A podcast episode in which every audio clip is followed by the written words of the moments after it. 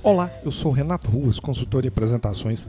Bem-vindos ao podcast Prezecast da série Apresentações Eficientes. Se preparar apresentações faz parte da sua rotina de trabalho, do seu dia a dia, não deixe de ver dicas no meu site na seção Conhecimento www.rectapreze.com.br.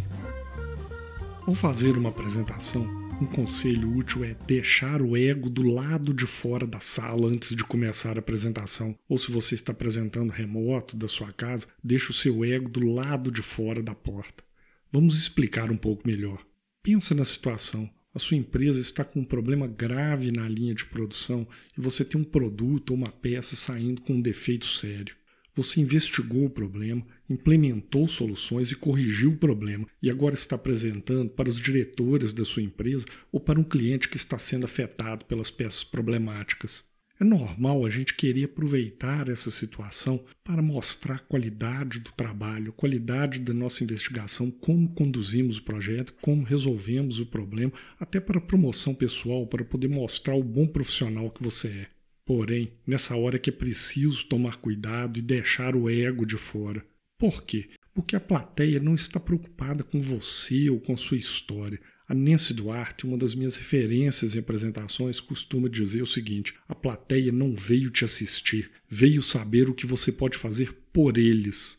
Em outras palavras, ou você resolve um problema para eles ou você vai perder a atenção da plateia. Então, qual é a dica? Concentre-se no que a plateia quer e precisa ouvir.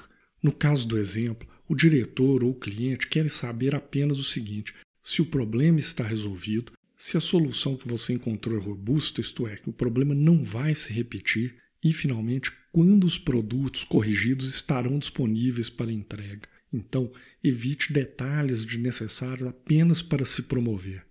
E aqui vale abrir um parênteses. Em qualquer apresentação que você fizer, foque sempre em conteúdo útil para sua plateia para manter a atenção deles. Seja uma apresentação em um webinar, uma apresentação para divulgar produtos ou serviços, uma apresentação de vendas, preocupe-se em entregar conteúdo primeiro para depois você fazer a parte da venda dos seus serviços, a sua propaganda ou até mesmo a apresentação institucional da sua empresa. Voltando, se você não é uma celebridade, uma pessoa famosa, então com certeza a plateia não está lá por causa de você ou do seu rostinho bonito. Concentre-se em entregar informação, conteúdo de valor para sua plateia.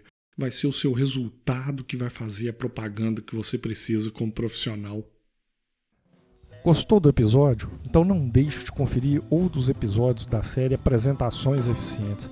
E não deixe de visitar meu site também para algumas dicas em vídeos e artigos. Muito obrigado e até a próxima.